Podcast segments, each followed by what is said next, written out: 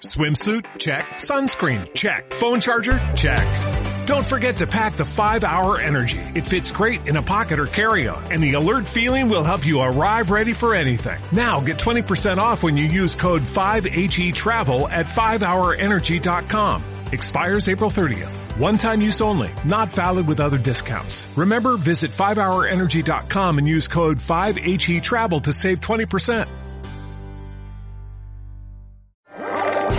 La Secretaría de Cultura y Código DF presentan.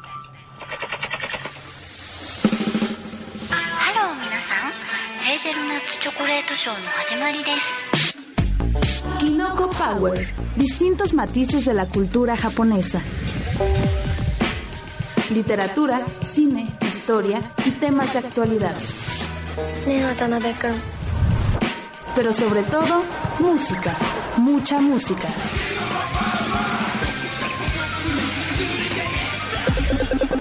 Cultura de Japón en código DF. Kinoko Power.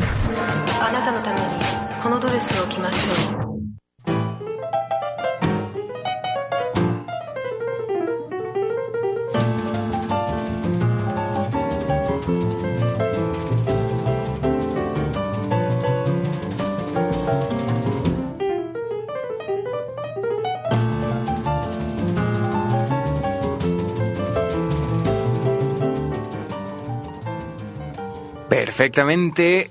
Esto es Kinoko Pawa. Bienvenidos a una sesión más, lunes de, de hongo, de cultura japonesa y música de Japón, por supuesto. Qué bueno que nos acompaña. Soy Saúl y bueno, estaremos pues en este espacio juntos por una hora. Tenemos un programa muy bueno esta noche. ¿Que no, Mario? Así es, mi queridísimo Saúl. Un saludo a todos los escuchas de Kinoko Pawa y de Código DF que ya se empiezan a conectar al chat.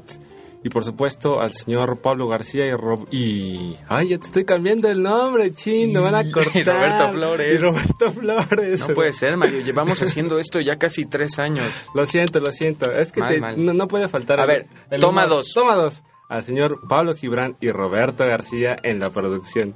En la postproducción. Yo creo Toda- que Y la reproducción de este programa. Ya no editan esto en el podcast, ¿no? Ni modo. Oigan, pues qué bueno que nos acompañan. Por supuesto, todavía falta aquí la, eh, la melodiosa voz de Mariana, pero ya nos estará acompañando en breve. Por supuesto que en este programa, eh, en este espacio, ya saben, en, eh, pues la tarea que tenemos además, no solamente es hablar de Últimamente hemos hablado mucho de música, hemos tenido muchas sesiones así con músicos y asuntos, pues tal vez un poquito triviales de alguna manera. Hoy vamos a tener eh, pues un tema bastante interesante para todos, para la humanidad entera, y es algo que pues la marcó por completo. Así es, pues hoy vamos a retomar el tema de la bomba atómica en Japón. Ustedes recordarán eh, hace un par de meses, eh, en el aniversario número 67 del bombardeo sobre la ciudad de Hi- de Hiroshima, ese 6 de agosto, hicimos una primera parte acerca pues, de este acontecimiento histórico y hoy vamos a continuar eh, sobre esta línea y para esto nos acompaña en cabina el profesor Sergio Hernández Galindo, a quien agradecemos mucho su presencia. Buenas noches, profesor. No, buenas noches a ustedes y buenas noches a todos los radioescuchas y gracias a ustedes por volverme a invitar. Con No. todo gusto estoy aquí. Al contrario, siempre un honor. No es la primera vez que contamos con la participación eh, de, de usted en este espacio que es suyo también. Recordemos que ya un tiempo atrás, pues, estuvimos con el tema de los japoneses en México durante la Segunda Guerra Mundial. Que bueno, es un programa que además recomendamos muchísimo porque está interesantísimo. Y por supuesto, busquen el libro. Eso no puede Sobre todo. Sobre todo. Así Esto es. es un comercial. No, claro. No, no, no. y al final lo vamos a recomendar bien, porque la verdad es que es una lectura a mi gusto que, pues bueno, los va muy ilustra, muy pues interesante. En realidad hay cosas ahí que ni se imaginan. Pero en esta ocasión, pues como bien lo mencionas, Mario, eh, vamos a tener como tema este asunto de el bombardeo eh, a las ciudades de Nagasaki y Hiroshima. Así es. Y también hacer mención un poco de que justamente en la Ciudad de México, por aquellas fechas, se celebró en el Parque España un evento muy particular eh, donde, eh, donde, bueno, se consiguió eh, recuperar una réplica de la campana de la paz, que, que- cuyo original me parece que está en el Parque de la Paz de Hiroshima, y contó con la presencia del señor Yasuaki Yamashita, quien eh, además eh, de esto, pues es uno de los sobrevivientes, en particular de del, del bombardeo de la ciudad de Nagasaki y que actualmente reside en, la, en, nuestro país, en México. Bueno, él dio una conferencia, un- dio unas palabras acerca de este eh, acontecimiento y vamos a lo largo de este programa a, a recuperar partes de su testimonio. Pero en primer lugar, para ir este, dejando en claro quién es el señor eh, Yasuaki Yamashita. Eh, bueno, eh, el señor eh, Yamashita actualmente es mexicano. Él ya se naturalizó hace algunos años mexicano y vive pues desde la década de los 60 aquí en la Ciudad de México. Eh, Yasuaki Yamashita este, eh, vivió eh, en la ciudad de Nagasaki justo el día del bombardeo y él platicará y este nos explicará qué fue lo que sucedió, qué fue lo que vio. Él era un niño pues muy pequeño, tendría cuatro o cinco años cuando la ciudad de Nagasaki fue bombardeada y fue lanzada una bomba atómica. Eh, él, como muchos sobrevivientes de este terrible acontecimiento, es conocido en Japón como los Hibakusha, o sea, las personas que sobrevivieron a la bomba atómica. Entonces, él actualmente, más adelante les iré explicando a qué se dedica, pero eh, pues quiso dejarnos su testimonio eh, y actualmente es un activista muy, muy importante contra el uso de las armas nucleares y en general contra el uso de la energía nuclear por los peligros que él de viva, eh, con su propia experiencia lo vivió. Entonces es un, un testimonio que no solamente está en la historia, sino que nos puede ayudar ahora a entender lo que estamos viviendo y por qué hay muchos movimientos actualmente en Japón muy fuertes y en todo el mundo contra el uso de la energía nuclear. No, pues por supuesto que esto es de interés general. La verdad es que el testimonio del señor Yamashita, pues bueno, es invaluable. La verdad es que tener eh, este tipo de relatos, pues de primera mano, ¿no? De alguien que vivió esto, pues la verdad es que es historia viva. Eh, vamos a escuchar una selección musical muy buena esta, en esta ocasión. Vamos a comenzar con esto. Ya sabemos que este tema no es precisamente pues tan alegre, No, pero, pero, tampoco lo queremos dejar. pero bueno, sí, claro, claro. Entonces por esto pues vamos a ponerlos un poquito este con mood funk y esto es Ride on Time de 1980 por el cantante Tatsuro Yamashita. Les va a gustar, lo aseguro. Pues regresamos, están escuchando Kinoko Power. Código de fe. 青い水平線を今駆け抜けてく研ぎ澄まされた時の流れ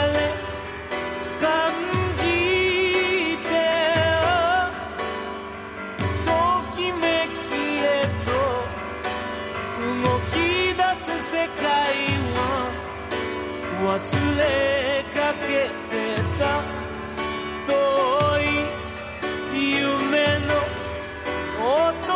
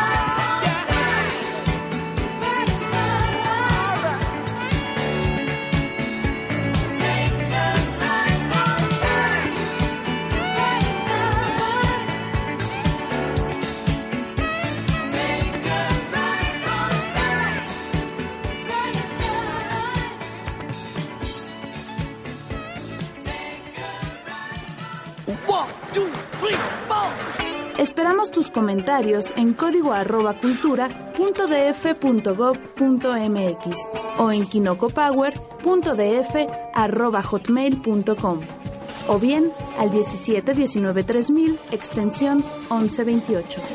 Kinoko Power.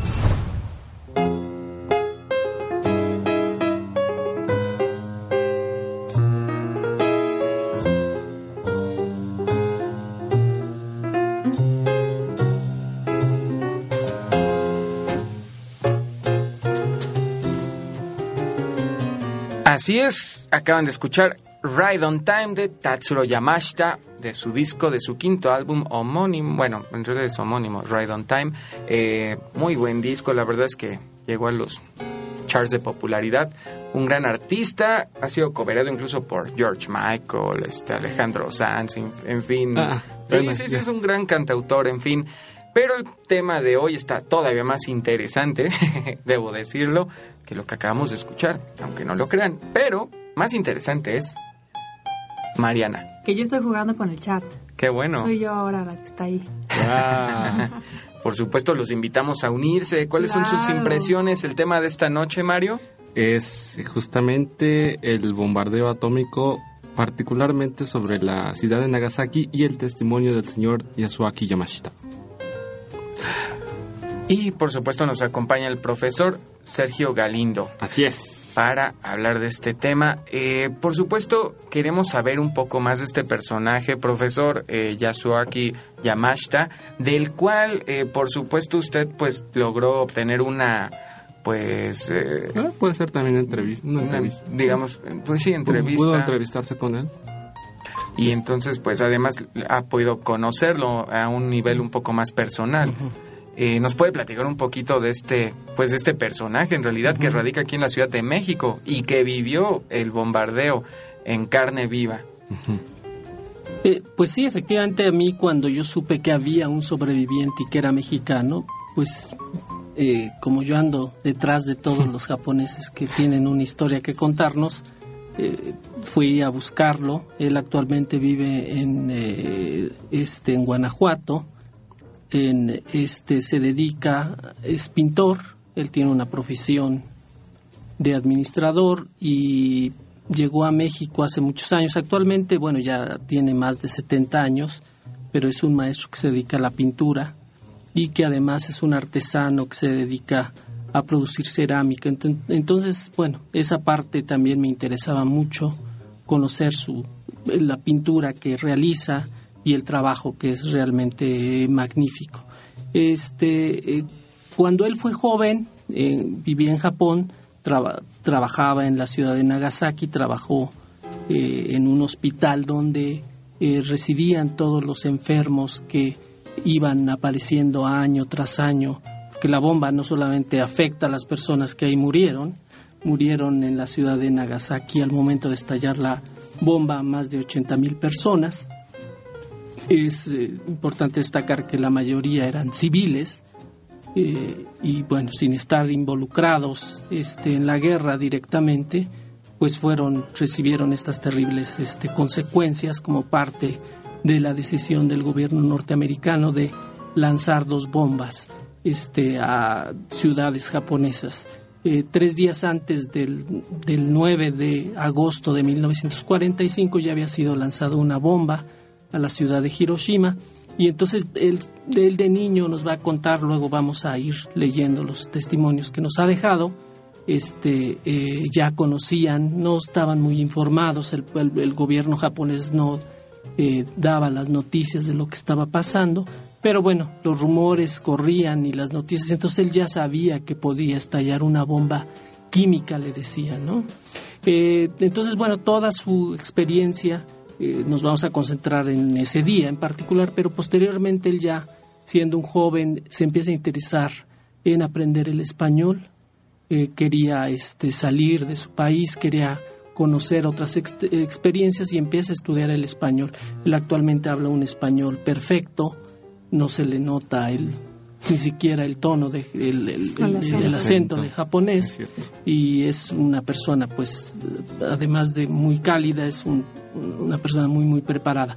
Eh, él estudió entonces, sus estu- hizo sus estudios universitarios en Japón y eh, justo después de la Olimpiada en Tokio en 1964, él eh, decide venir a- al país a conocerlo y este llega a, como traductor de la delegación japonesa a la siguiente Olimpiada en México 68 y eh, decide quedarse en México. Eh, le fascina el país, le fascinan los colores, la gente y empieza a trabajar ya como asesor y como traductor de las empresas japonesas este, desde esos años y tanto le, le, le- le fascina el país que decide naturalizarse mexicano. En realidad el señor este, Yamashita es un ciudadano del mundo. Él dice, yo le pregunté, bueno, ¿usted por qué decide naturalizarse mexicano? Dice, bueno, es un accidente, ¿no? Yo no me importa ser de donde sea o porque este, yo estoy contento aquí, vivo aquí, desarrollo mi trabajo actualmente aquí. Estoy muy contento en San Miguel de Allende, desde donde vive, donde realiza su trabajo. Pueden irlo a ver sus obras, a comprar sus, su, este, su cerámica que, que, realiza, sus pinturas. Y pues se ha quedado afortunadamente para, para este país, pues aporta no solamente esta terrible experiencia, sino pues su trabajo todavía después de 70 años de vida sigue siendo un- una persona muy productiva, ¿no? Entonces, en términos generales, este es el personaje al, al cual nos estamos dedicando hoy. Vaya, es que en verdad, hablando ahora de que radica en San Miguel de Allende, es como un eh, lugar bastante recurrido, ¿no? Por los japoneses, lo que es el estado de Guanajuato, Sí. y muchos japoneses radicando por ahí. Eh, pero, ¿qué les parece si ahorita ya que tenemos una semblanza general de, pues, de este gran personaje, eh, pues por supuesto vamos a estar abordando todo este conflicto que hay. No nada más esto es historia, es un tema muy actual. muy actual. Eh, todo este asunto de, de la energía Nuclear. nuclear, Nuclear. exactamente, que bueno, a raíz de el desastre del año pasado, eh, pues está en en boca de todos. Sí, por allá supuesto. Pero vamos a escuchar ahora una canción que los va a transportar al año de 1950. Sí, así es, vamos a subirnos a la máquina del tiempo y a escuchar a Kasagi Shizuko entonar Kaimono Boogie o el Boogie de las compras. Órale. Eh, vamos a dejarlos con esto y regresamos en un santiamén aquí en Copawa. En código de F.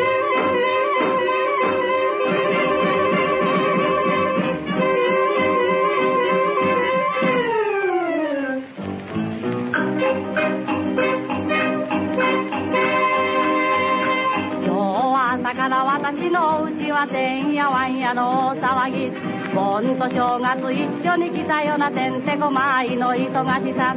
何が何だかさっぱりわからずどれがどれやらさっぱりわからず。何も聞かずに飛んでは来たけど何を買うやらどこで買うやらそれがごっちゃになりまして。わてほんまによいわんわ。わてほんまによいわんわ。玉の日曜サンデーというのに何が因果というものかんなにたくさん買い物頼まれその迷惑考えず。あるものないもの手当たり次第に人の気持ちも知らないでわてほんまによいわんわ。わてほんまによいわんわ。何はともあれ買い物はじめに魚屋さんへと飛び込んだ。サイにヒラメにカツオにマグロにブリにサバ魚は取り立てとびきり上等買いなはれおっさん買うのと違います刺身にしたならおいしかろうと思うだけわてほんまによいわんわわてほんまによいわんわ鳥がいやかがいタコにイカエビにアナゴにキツにシャコわさびを効かせてお寿司にしたならなんぼかおいしがろなんぼかおいしがろお客さんあんたは一体何かいまんねん。そう私の買い物は魚は魚でもおっさん鮭の缶詰おまへんかわてほんまに酔いわんわアホかいな。ちょうど隣は八百屋さん。こにごぼうにレンコンポパイの好きなほうれん草トマトにキャベツに白菜にきゅうりに白うりボケナスかぼちゃに東京ネギネギブギズギボタンとリボンとポンカンとマッチにサイダにタバコにジンタンややこしややこしややこしややこし。ああややこし。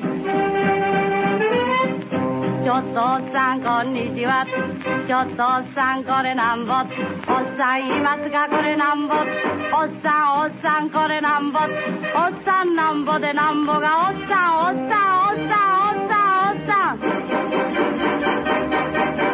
おっさんおっさ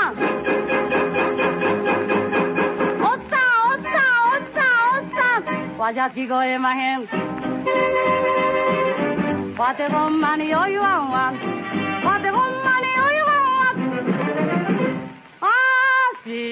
ど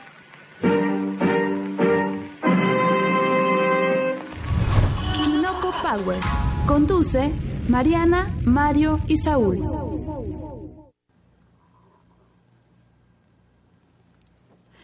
Yo sobreviví a la tragedia de la ciudad de Nagasaki. Aquel día, 9 de agosto de 1945, la explosión de la bomba atómica ocurrió a las 11 de la mañana. Durante la guerra, la vida en Japón se había deteriorado tanto que la población vivía casi en la miseria. No teníamos absolutamente nada, pero aún así nosotros, los niños, nos divertíamos yendo a la montaña para cazar cigarras y libélulas. En ese entonces nosotros no teníamos juguetes para divertirnos. Por eso solíamos ir a entretenernos a la montaña cazando insectos o al río a chapotear para refrescarnos del calor del verano. Ese día, no lo sé, no tengo memoria de la razón por la que no fui con mis amigos a la montaña. Yo estaba solo jugando frente a mi casa, en la calle. Mi madre estaba preparando la comida. En ese momento pasó un, un vecino diciéndole a mi madre que estaba volando un avión, que teníamos que cuidarnos. Mi madre le contestó, no va a pasar nada, como de costumbre. A, pesar de que otras ciudades estaban sufriendo ataques aéreos casi a diario, comparada con otras ciudades, hasta ese entonces la ciudad de Nagasaki no había sufrido tanto. Mi hermana, que estaba dentro de la casa, también vino a decirle a mi madre que en la radio estaban anunciando que estaba volando un avión, que teníamos que cuidarnos.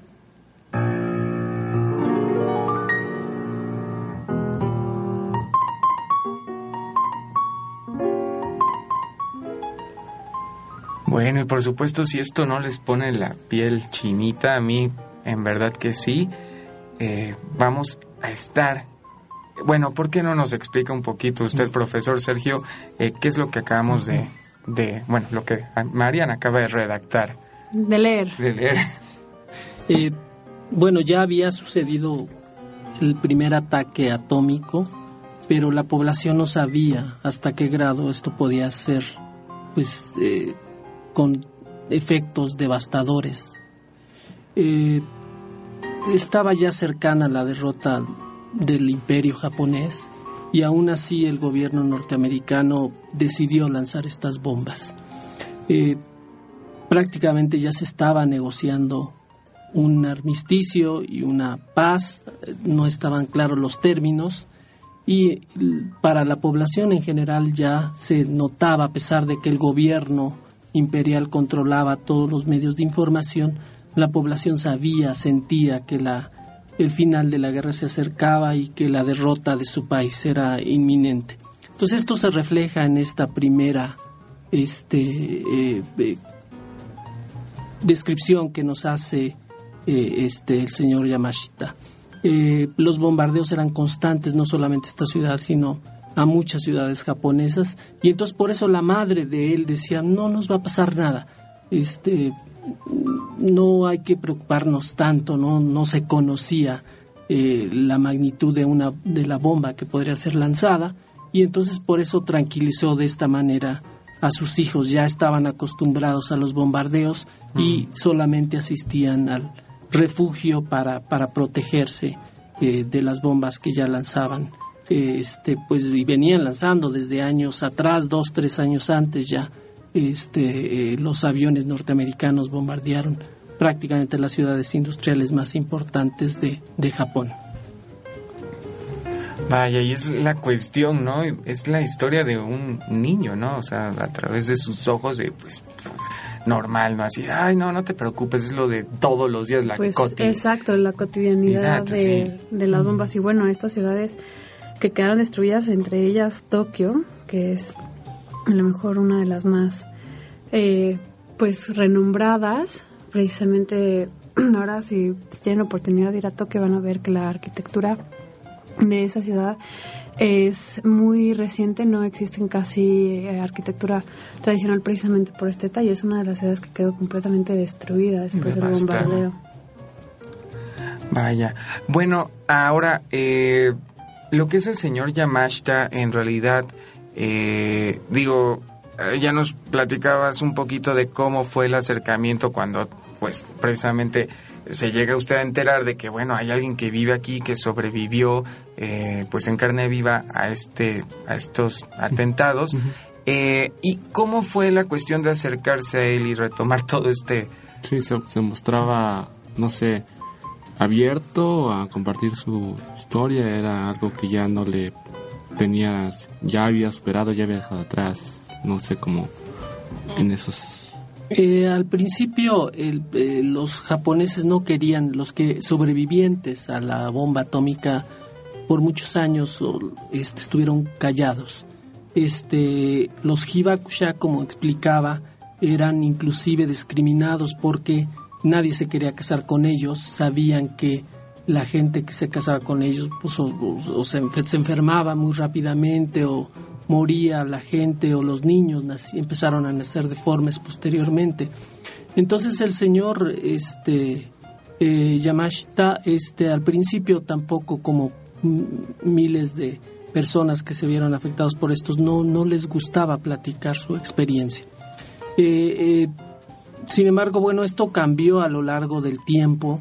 Hoy existe una organización muy importante de japoneses y el pueblo en general japonés apoya esta medida, bueno, de no usar las armas nucleares, pues porque lo vivió de viva experiencia. Y el señor Yamashita actualmente es uno de los eh, participantes y de los activistas más importantes contra el uso de la bomba atómica. Él ahorita no está en México, está en Nueva York, en un foro de los sobrevivientes para insistir ante las Naciones Unidas de, que no se use más, no solamente armas nucleares, sino, si quieren luego les platico más adelante, ningún, ninguna este, eh, energía nuclear por los efectos de los accidentes que puedan causar y que son devastadores para la humanidad en su conjunto. Entonces, esta, este, este cambio es muy, muy interesante, ¿no? De muchas gentes que han eh, decidido dar sus testimonios y, bueno, reconocerse como sobrevivientes y saber que, pues, que pueden este, estar, eh, pues, contaminados de la radiación este, y que pueden tener pues enfermedades o transmitirlas a los hijos. Claro, porque además de haber sobrevivido esta tragedia, o sea, de haber, pues sí, de estar vivos, pues trae como toda esta consecuencia que a lo mejor uno de primera instancia olvida, olvidaría no todo lo que conlleva haber sido expuesto a una radiación de ese tamaño y bueno, que no nada más afecta a ti, sino que puede afectar a, pues a tus descendientes. con secuelas que aún no y pues afectan a la presentes, población, están sí. presentes. Y es que en realidad parece, a veces uno piensa, bueno, es que 67 años parece que tiene mucho tiempo. No, 67 años no es nada. En realidad esto pues no hay que olvidarlo y parece que las personas, la humanidad en general, deja esto como a los libros de historia, ¿no? Como algo que ya no tiene relación con mi presente, pero en realidad es algo que debe estar todo el tiempo en En boga. en boga, porque Sí. esto esto que pasó, bueno, pues es algo que uno de los días más oscuros de la humanidad, pero vámonos eh, con el corte informativo y después regresamos con una rolita que va a ser de Mari Jima. La canción se llama Survivor. ok, pues regresamos a Código de Tino Copagua. Bueno, muy buena canción.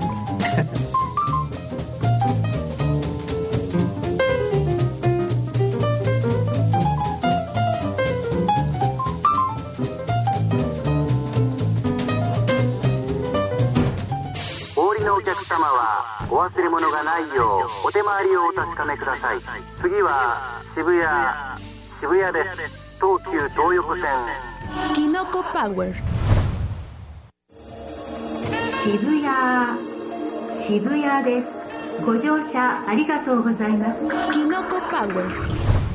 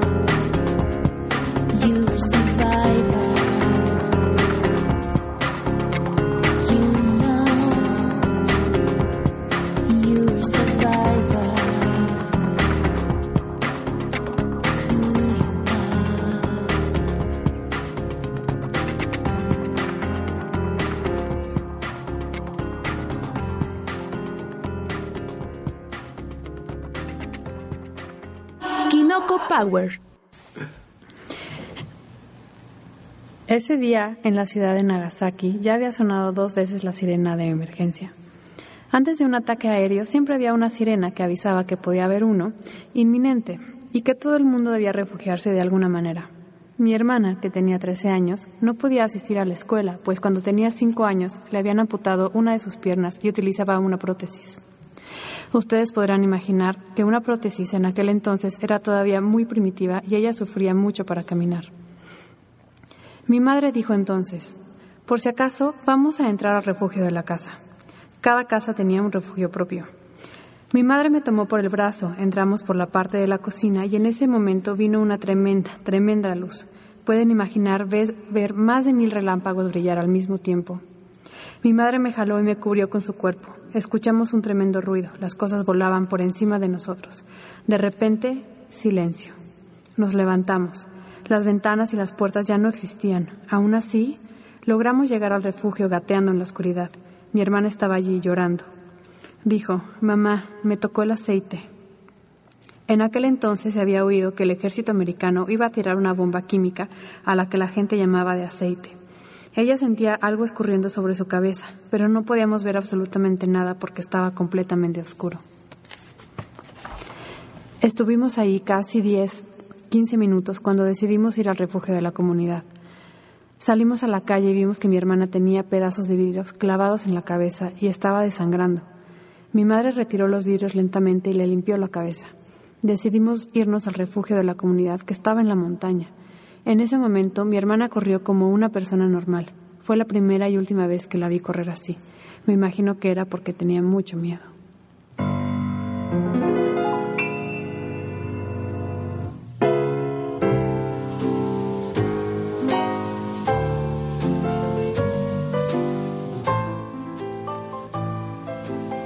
Y regresamos a Quinocopawa después de pues esto que nos deja un poco Helados. helados, así es. Una eh, Conmociona muchísimo. sí, no. Realmente no. No tengo Sí, pues no hay palabras para poder, digo, ¿qué más puedes decir?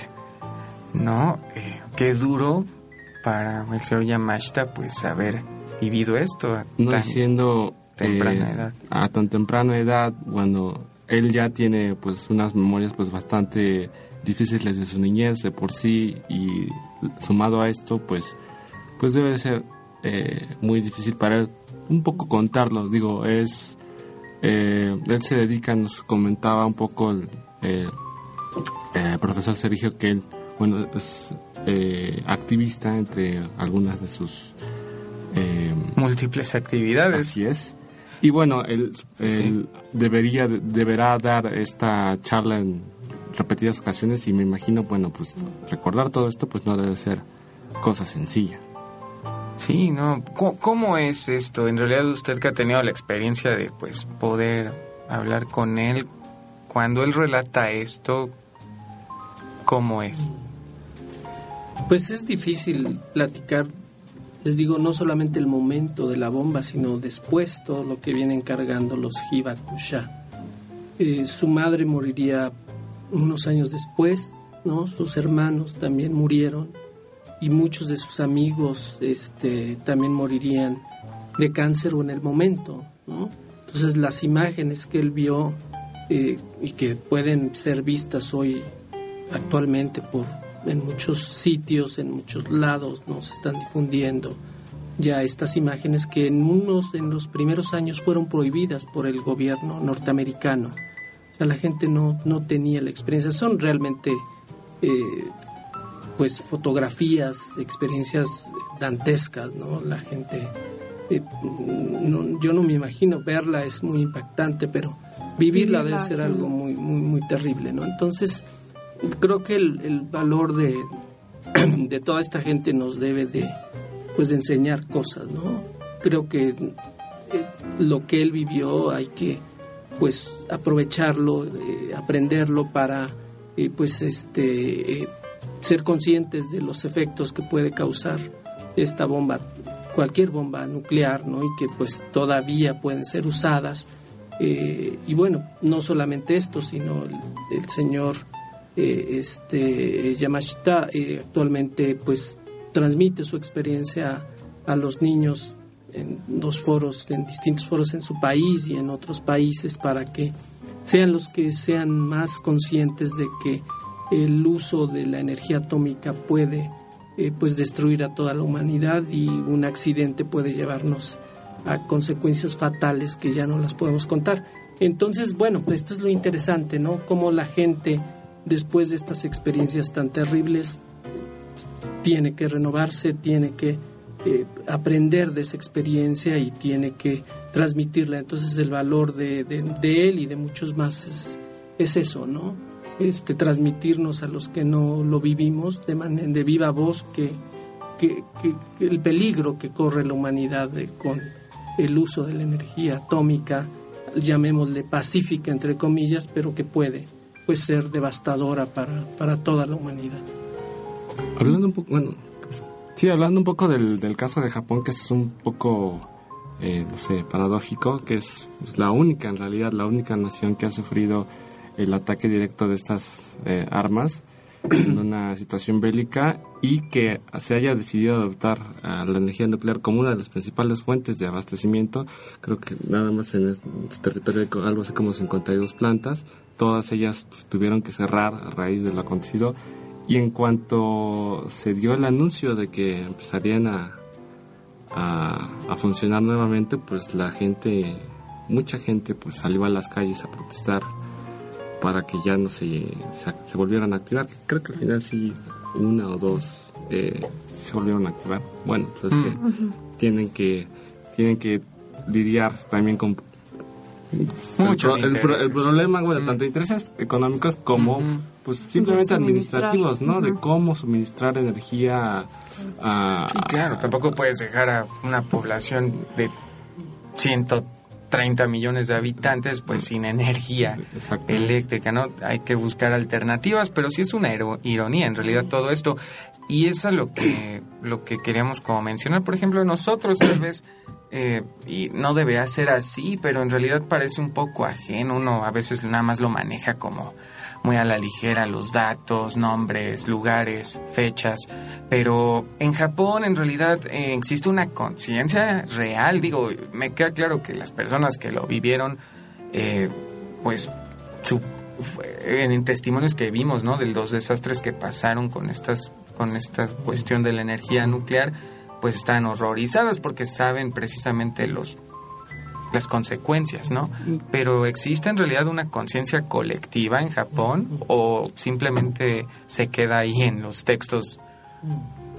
Eh, Bueno, actualmente hay que este pues señalar que Japón cada año este festeja, eh, bueno, no festeja, sino celebra el y conmemora el, el este pues las fechas cuando fueron lanzadas y en el Parque de la Paz este de estas ciudades pues se suman los muertos. A, a la lista enorme lista que sigue aumentando por los efectos que, tienen.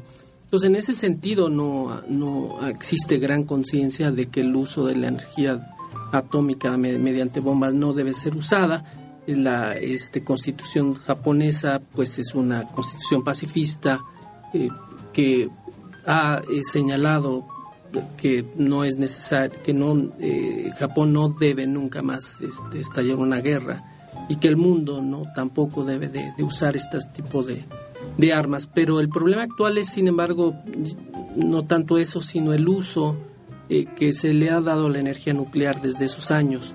Japón, bueno, al no tener recursos para producir esto, pues se ha sumado a esta idea, se sumó a esta idea inmediatamente del uso de la energía nuclear y posteriormente muchos países la han abandonado, eh, Europa en particular, Alemania es- está echando atrás todo el proyecto de eh, construir una idea, ir eh, no usando, ¿no? Porque el problema también son los desechos que dejan esas Mm. plantas nucleares y que pueden durar millones de años. Entonces, pues es un basurero atómico en el que estamos convirtiendo el mundo y entonces creo que esta es una labor que todavía no está muy clara entre la gente, ¿no? ¿Qué pasó? Pues sí, en realidad es algo que, que sí hay que como pues tener en cuenta y es lo que aquí mencionan, ¿no? En el chat de que lo que no concuerda en realidad es esto que Japón adopte la energía nuclear como medio principal de energía, eh, pero en fin. Eh, vamos con una canción más. Esto es de Yoko Kano. Muy bien. Eh, escúchenlo y ahorita les digo cómo se llama. Lo que sí les digo es que es, que es un coro húngaro. Está bastante fino el asunto. Ok, pues Muy padre. Esto es Kinoko Power. código de fe. Santa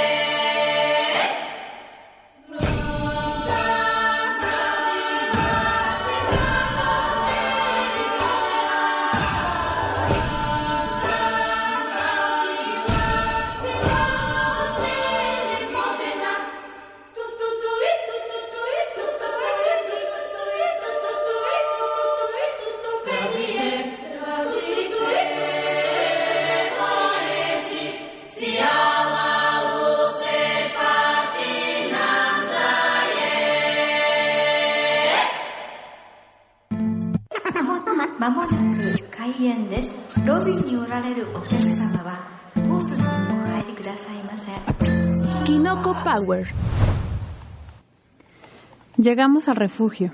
Estaba lleno de gente herida. Nadie sabía lo que era lo que, era lo que había ocurrido. Habíamos escuchado que en Hiroshima había caído una bomba muy fuerte y destructiva, pero no sabíamos que era la bomba atómica. La gente solamente hablaba de una bomba muy fuerte.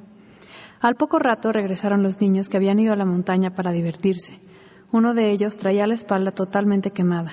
Sufría día y noche, pero no podía hacerse absolutamente nada por él, pues no había medicamentos. Murió tres días después, con la espada aguzanada. No teníamos comida, no había alimentos. Antes de eso, el gobierno nos proporcionaba algo de comida, pero en ese momento no había absolutamente nada y sufríamos de hambre. Al mismo tiempo, veíamos desde el refugio a la ciudad de Nagasaki arder en llamas, día tras día y noche tras noche. Una semana después, mi madre decidió llevarnos al campo con unos parientes, pues en el campo todavía podíamos conseguir algo de alimento. Pasamos por el lugar donde había estallado la bomba. Aún una semana después, la zona del desastre seguía ardiendo.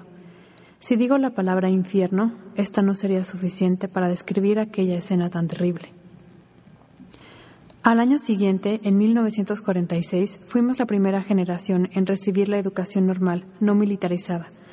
Un día en la escuela nos sirvieron pan, una galletita apenas, ciruelas y un vaso con leche. Esos alimentos insignificantes, a los que ustedes probablemente no le darían gran valor, fueron para nosotros un momento de gloria. Preguntamos a nuestro maestro quién había hecho esto tan delicioso. Él nos dijo que los soldados americanos. Nosotros gritamos de alegría, no teníamos ningún resentimiento, no sabíamos nada acerca de la guerra ni la bomba atómica, estábamos muy, muy agradecidos. No sabíamos nada de erradicaciones, el gobierno no hablaba absolutamente nada de eso.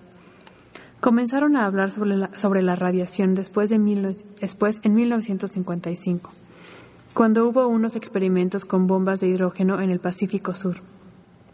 Algunos pescadores regresaron contaminados a Japón y empezaron a sufrir los efectos de la radiación. Después de la preparatoria comencé a trabajar en el hospital de la bomba atómica en Nagasaki. Esa experiencia fue para mí el descubrimiento trágico de los efectos de las bombas.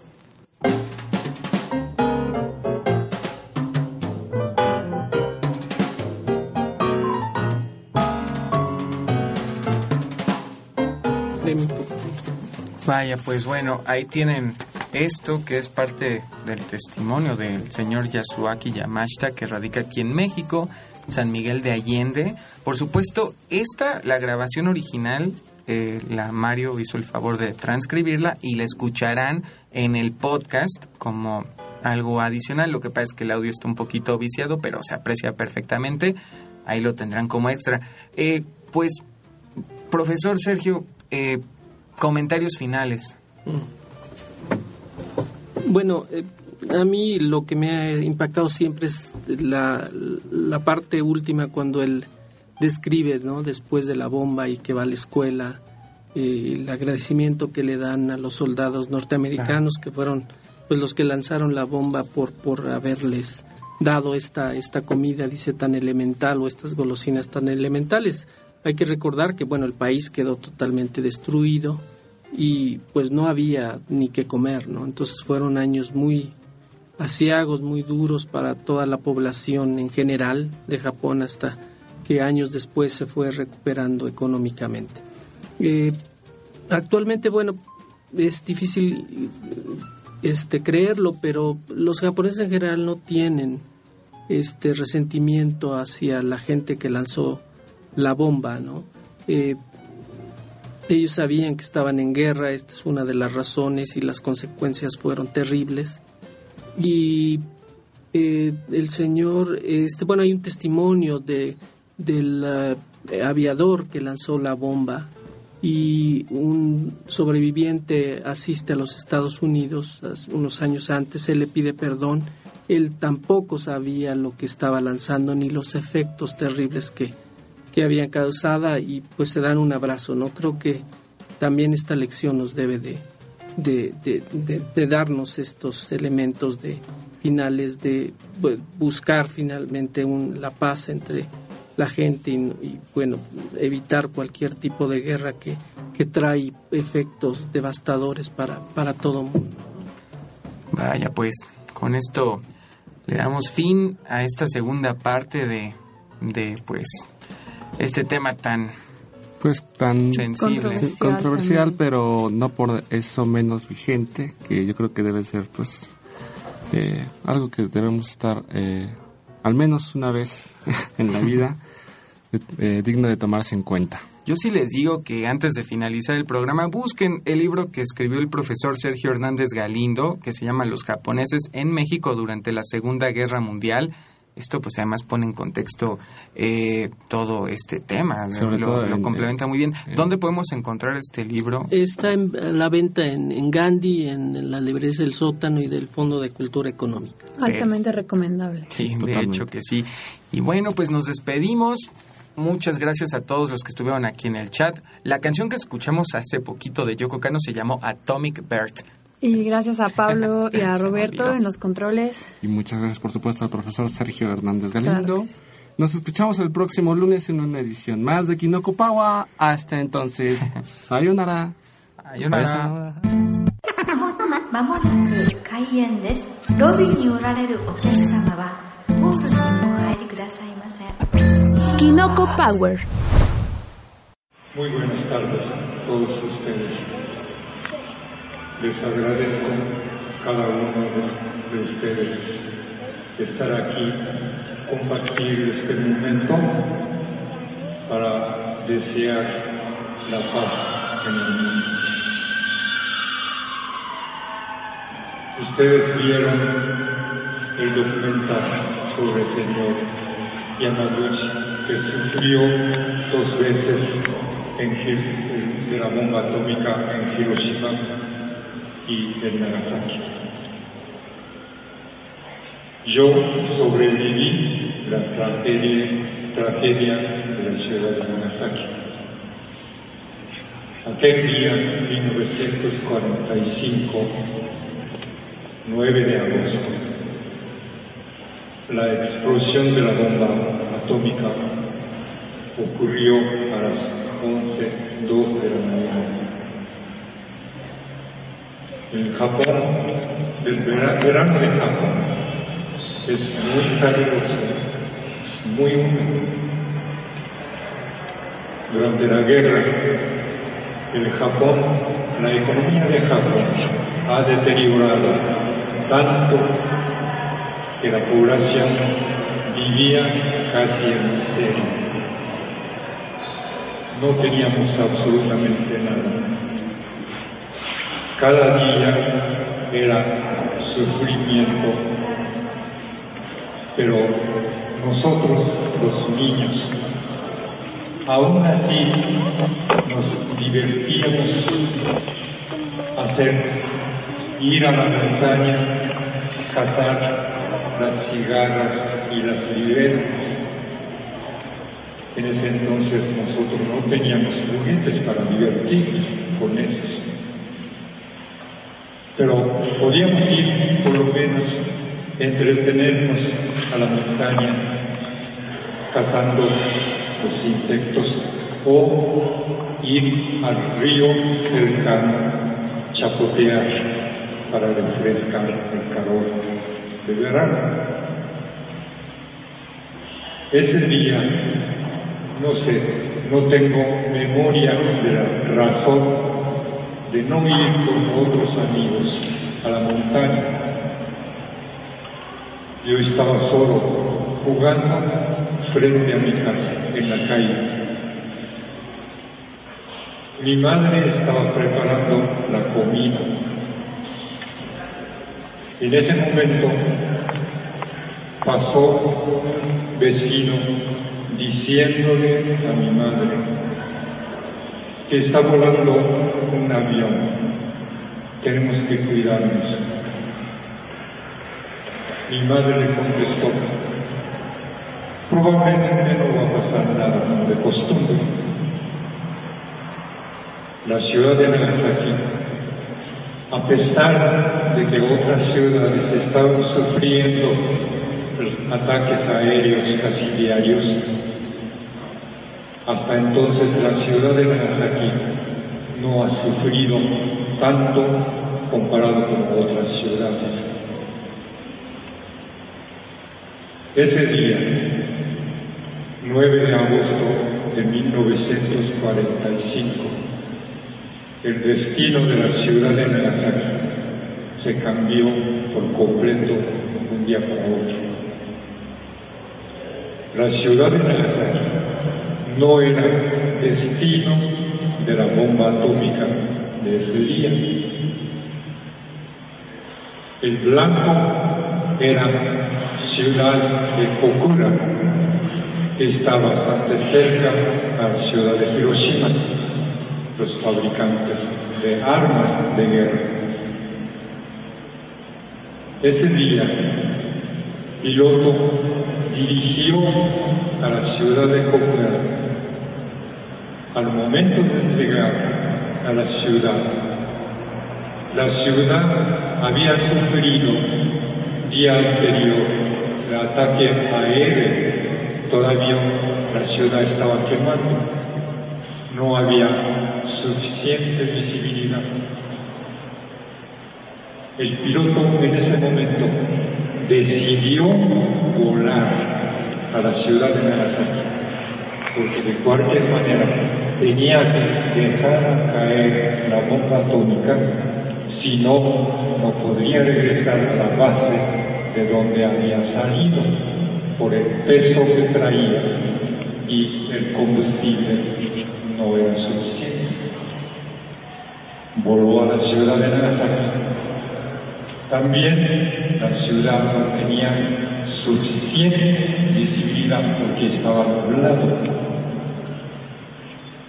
Cuando llegó, en un momento el cielo se abrió, el piloto guió bajo su avión una pequeña fábrica de armamentos. Decidió dejar caerse la bomba. Y la bomba se cayó en una parte hacia, no en el centro de la ciudad. Aparte, la ciudad de Nagasaki es muy montañosa. Ustedes pueden imaginar, tener alguna idea, imaginar estar en Bahía de Acapulco, rodeado de montañas, en una bahía, y Nagasaki también es así. Entonces, cuando dejó caer la bomba, la bomba estalló 500 metros de altura.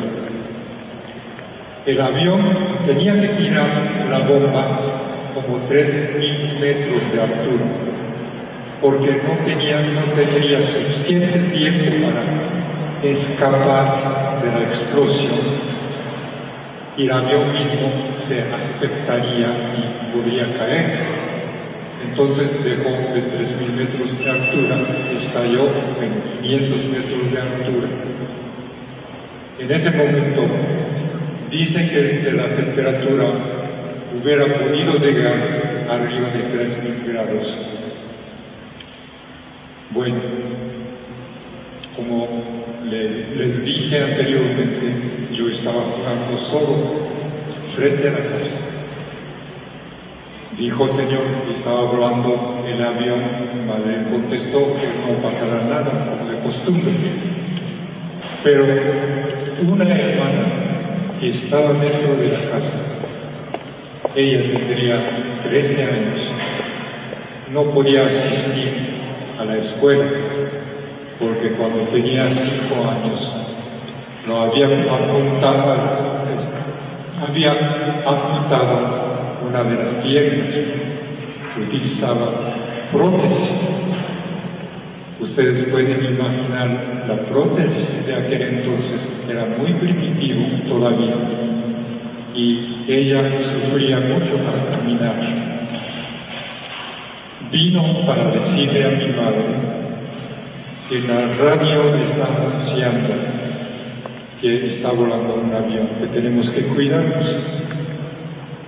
Pero ese día la ciudad de Nagasaki ya había sufrido como dos tres veces la sirena de emergencia.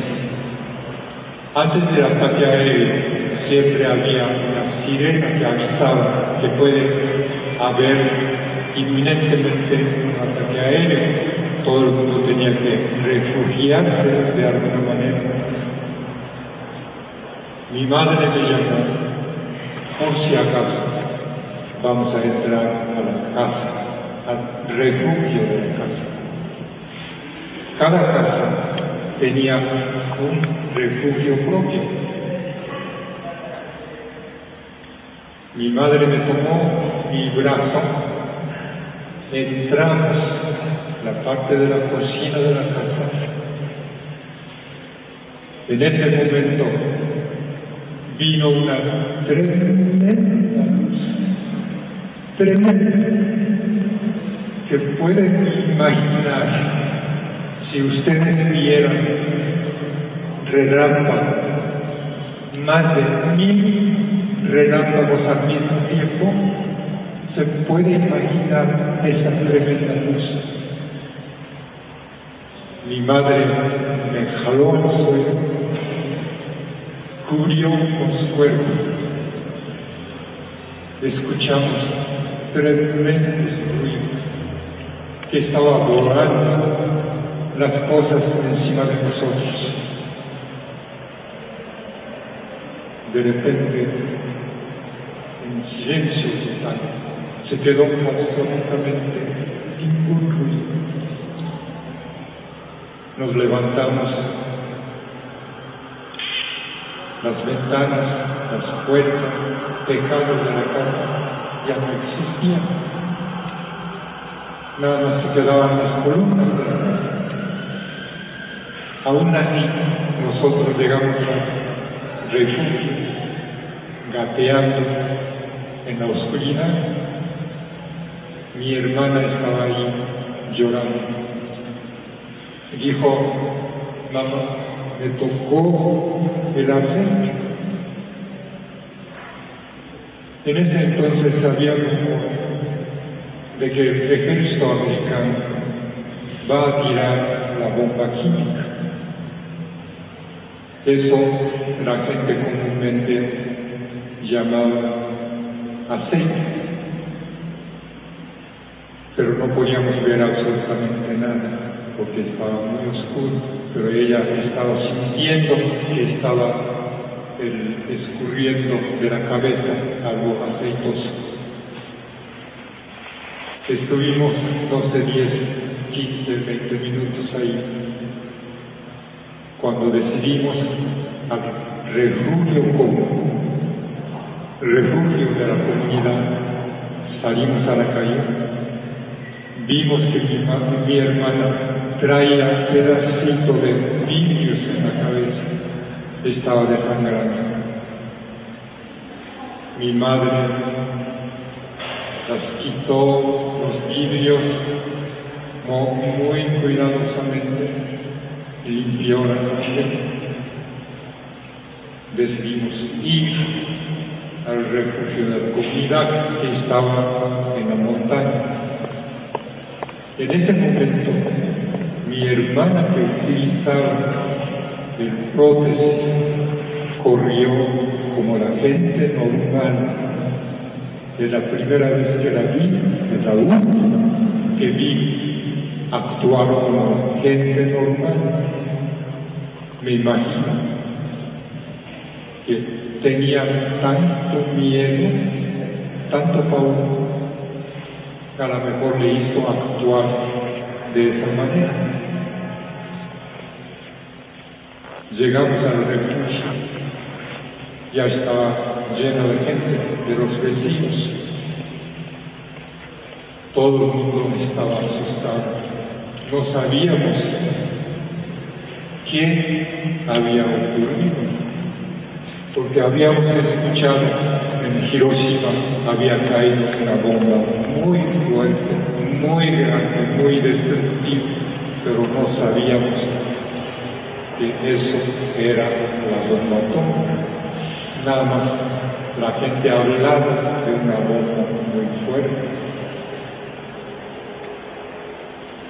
Al pronto regresaron los niños que han ido a la montaña para divertirse, cazar los insectos.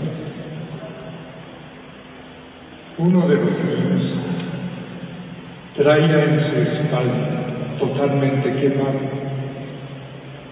quemado totalmente, tremenda quemadura que traía. Él sufría día y noche, pero no, se podía hacer absolutamente nada, no había medicamentos ni nada, nada más estar escuchando su sufrimiento día y noche. Y la madre sufría, nosotros también sufrimos, pero ese niño, después de tantos sufrimientos, como tres días después, murió toda la espalda agusanada estaba lleno de gusanos, murió.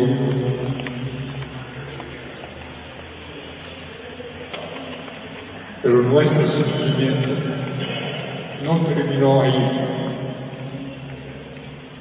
porque no teníamos comida, no había alimentos. Antes de eso, el gobierno proporcionaba alguna comida. Pero en ese momento después ya no existía absolutamente nada que comer. Sufríamos de hambre al mismo tiempo. Veíamos el refugio, la ciudad de Nagasaki en llamas. Días y días y noches tras noches, quemando y quemando y quemando y quemando. Un- una semana después, mi madre decidió llevarnos al campo con los, con los parientes. En el campo todavía podía conseguir algo de alimentos. Pasamos, cruzamos cerca de donde había estallado la bomba. Aún una semana después, esa zona del desastre donde estalló la bomba seguía siendo era infierno. Si digo sencillamente la palabra, utilizar esta palabra infierno, no sería suficiente para describir que no existe una palabra que podría describir ese- esa imagen tan terrible que estaba ahí. Tuvimos que cruzar. No sabíamos de radiaciones. Nadie sabía acerca de radiaciones. El gobierno en sí no hablaba absolutamente nada de eso. Sobre el problema de la radiación, comenzaban a hablar después de 1955, cuando hubo unos experimentos de bomba de hidrógenos en el sur Pacífico. Los pescadores sufrieron por las ceni- cenizas contaminadas, regresaron contaminados a Japón, empezaron a sufrir de radiaciones. Entonces, hablaron, comenzaban a hablar de la radia- radiación. Desde aquel 1945 ya existía ese problema. Bueno, regresando nuestra ida al campo, el alimento no era suficiente. Había algo que no era suficiente. Entonces tuvimos que regresar otra vez, cruzar otra vez el lugar. Tuvimos que comenzar nuestra vida de alguna manera, sobrevivir, sin saber realmente qué de lo que había sucedido. El año siguiente, abril de 1946, comenzamos, no, no, no años que nosotros fuimos la primera generación de recibir la educación normal, no militarizada. Seguíamos con hambre. Un día,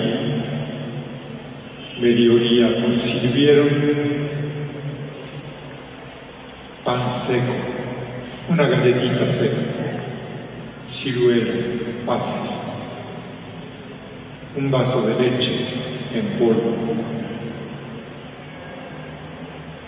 Hoy en día, esos alimentos serían como insignificantes, como que sería, no le daría gran valor, pero un momento para nosotros era un alimento de gloria, porque estábamos muriendo de hambre.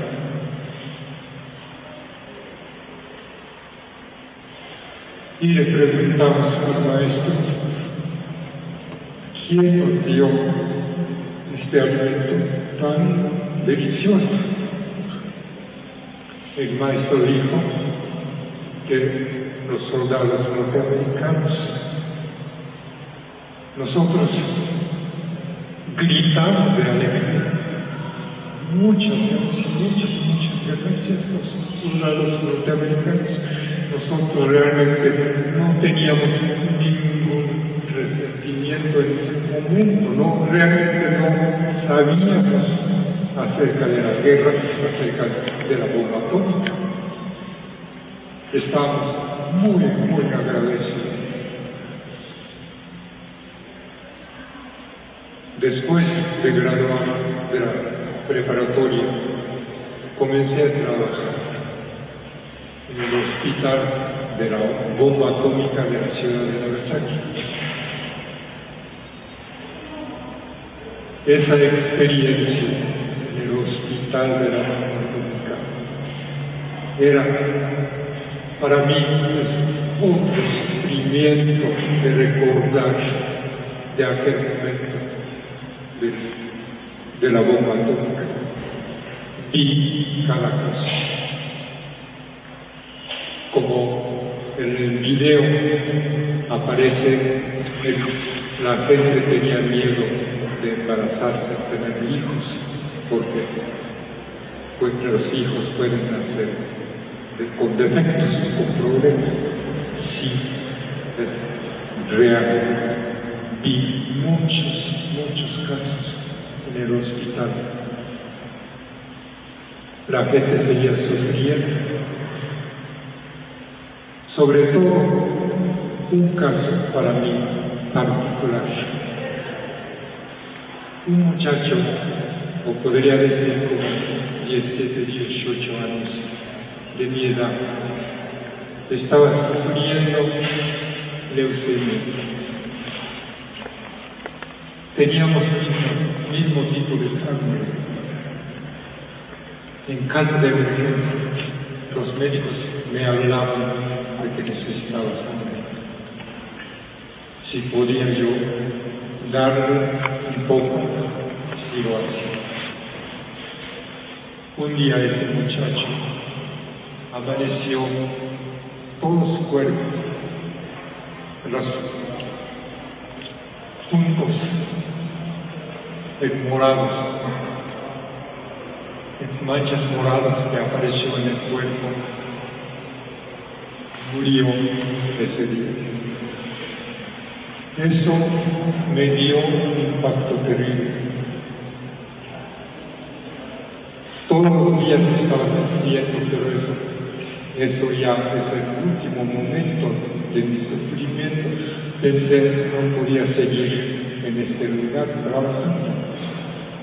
Sería mi caso personal, que un día yo también sufriría como él, aparecer con todas esas manchas moradas en el cuerpo, morir. Entonces tuve que renunciar al trabajo, salir de Japón para poder olvidar y lejos, lejos del lugar para poder olvidar de mi sufrimiento. En esos se me presentó oportunidad de venir a hacer viaje a México, 1968 las Olimpiadas en la Ciudad de México. Y vine con la delegación japonesa que estuve trabajando y desde entonces radico en la Ciudad de México. Digo, desde México, al principio vivía en la Ciudad de México, actualmente radico en San Miguel de Allende, Guanajuato. Pero también en, el video lo que quiero mencionar que apareció una norteamericana hablar con el señor Yamaguchi, Catherine Sullivan. Ella tiene una organización que se llama Hibakusha Stories la historia de Hibakusha. Hibakusha quiere decir sobrevivientes en japonés. Ella organiza dos veces al año hacer visitas de preparatoria, dar este, los sobrevivientes testimonio ante a los estudiantes de preparatoria para que en el futuro en ningún lugar del mundo que no sufra otra vez como sufrimos nos- nosotros en Hiroshima y Nagasaki. Necesitamos la paz. La gente tiene que vivir en paz sin miedo de armas nucleares. En la paz podemos vivir en armonía. No importa la religión, no importa ideología, podemos vivir en paz, porque la guerra no sirve para nadie. Siempre sufre la gente ordinaria, la gente común. La guerra nadie gana, todo el mundo pierde. Muchas gracias. La Secretaría de Cultura y Código DF presentaron.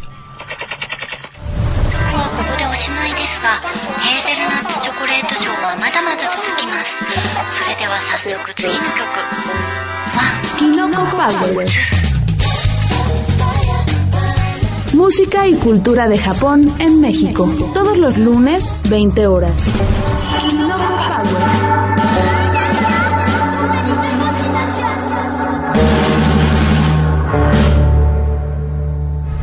Ciudad de Vanguardia.